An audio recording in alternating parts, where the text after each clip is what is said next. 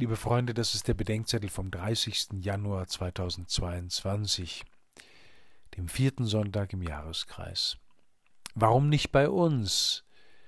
Das Evangelium ist Lukas 4, 21 bis 30. Ich lese das Evangelium von der Ablehnung Jesu in seiner Heimat am Donnerstag im Flugzeug nach Beirut. Dort gebe ich Einkehrtage für junge Leute, die dort ein Auslandsjahr mit den Maltesern verbringen. Ich habe von diesem Projekt in den Bedenkzetteln schon öfters erzählt.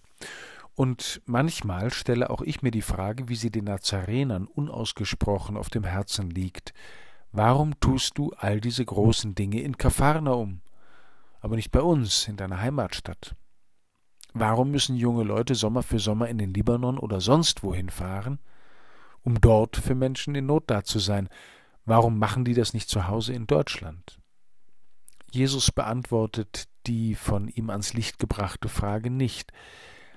Aber er nennt zwei Beispiele aus dem Leben Elias und Elishas, bei denen Gott das Wunder gerade nicht bei denen wirkt, die meinen ein Recht darauf zu haben, sondern bei denen, die von den vermeintlichen Rechtsinhabern am meisten verachtet werden.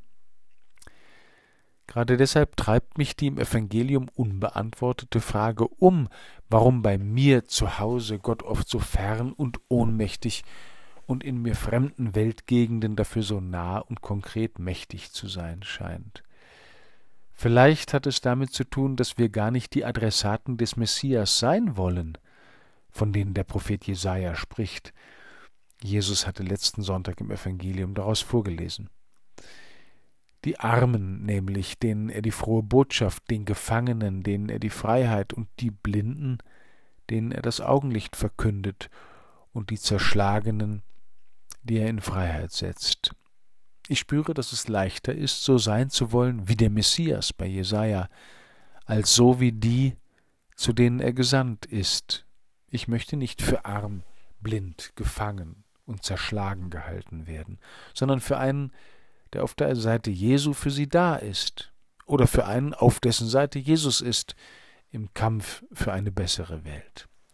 Aber wo ich nur wie Jesus sein will, anstatt mir von ihm etwas sagen und gefallen zu lassen, wo ich Jesus auf meine Seite geholt habe, anstatt mich auf seine Seite ziehen zu lassen, da ist Nazareth, nur anstatt ihn von der Klippe zu stoßen, haben wir ihn bis zur Unkenntlichkeit vereinnahmt unter mir jetzt das Mittelmeer, dann die armen Viertel von Beirut.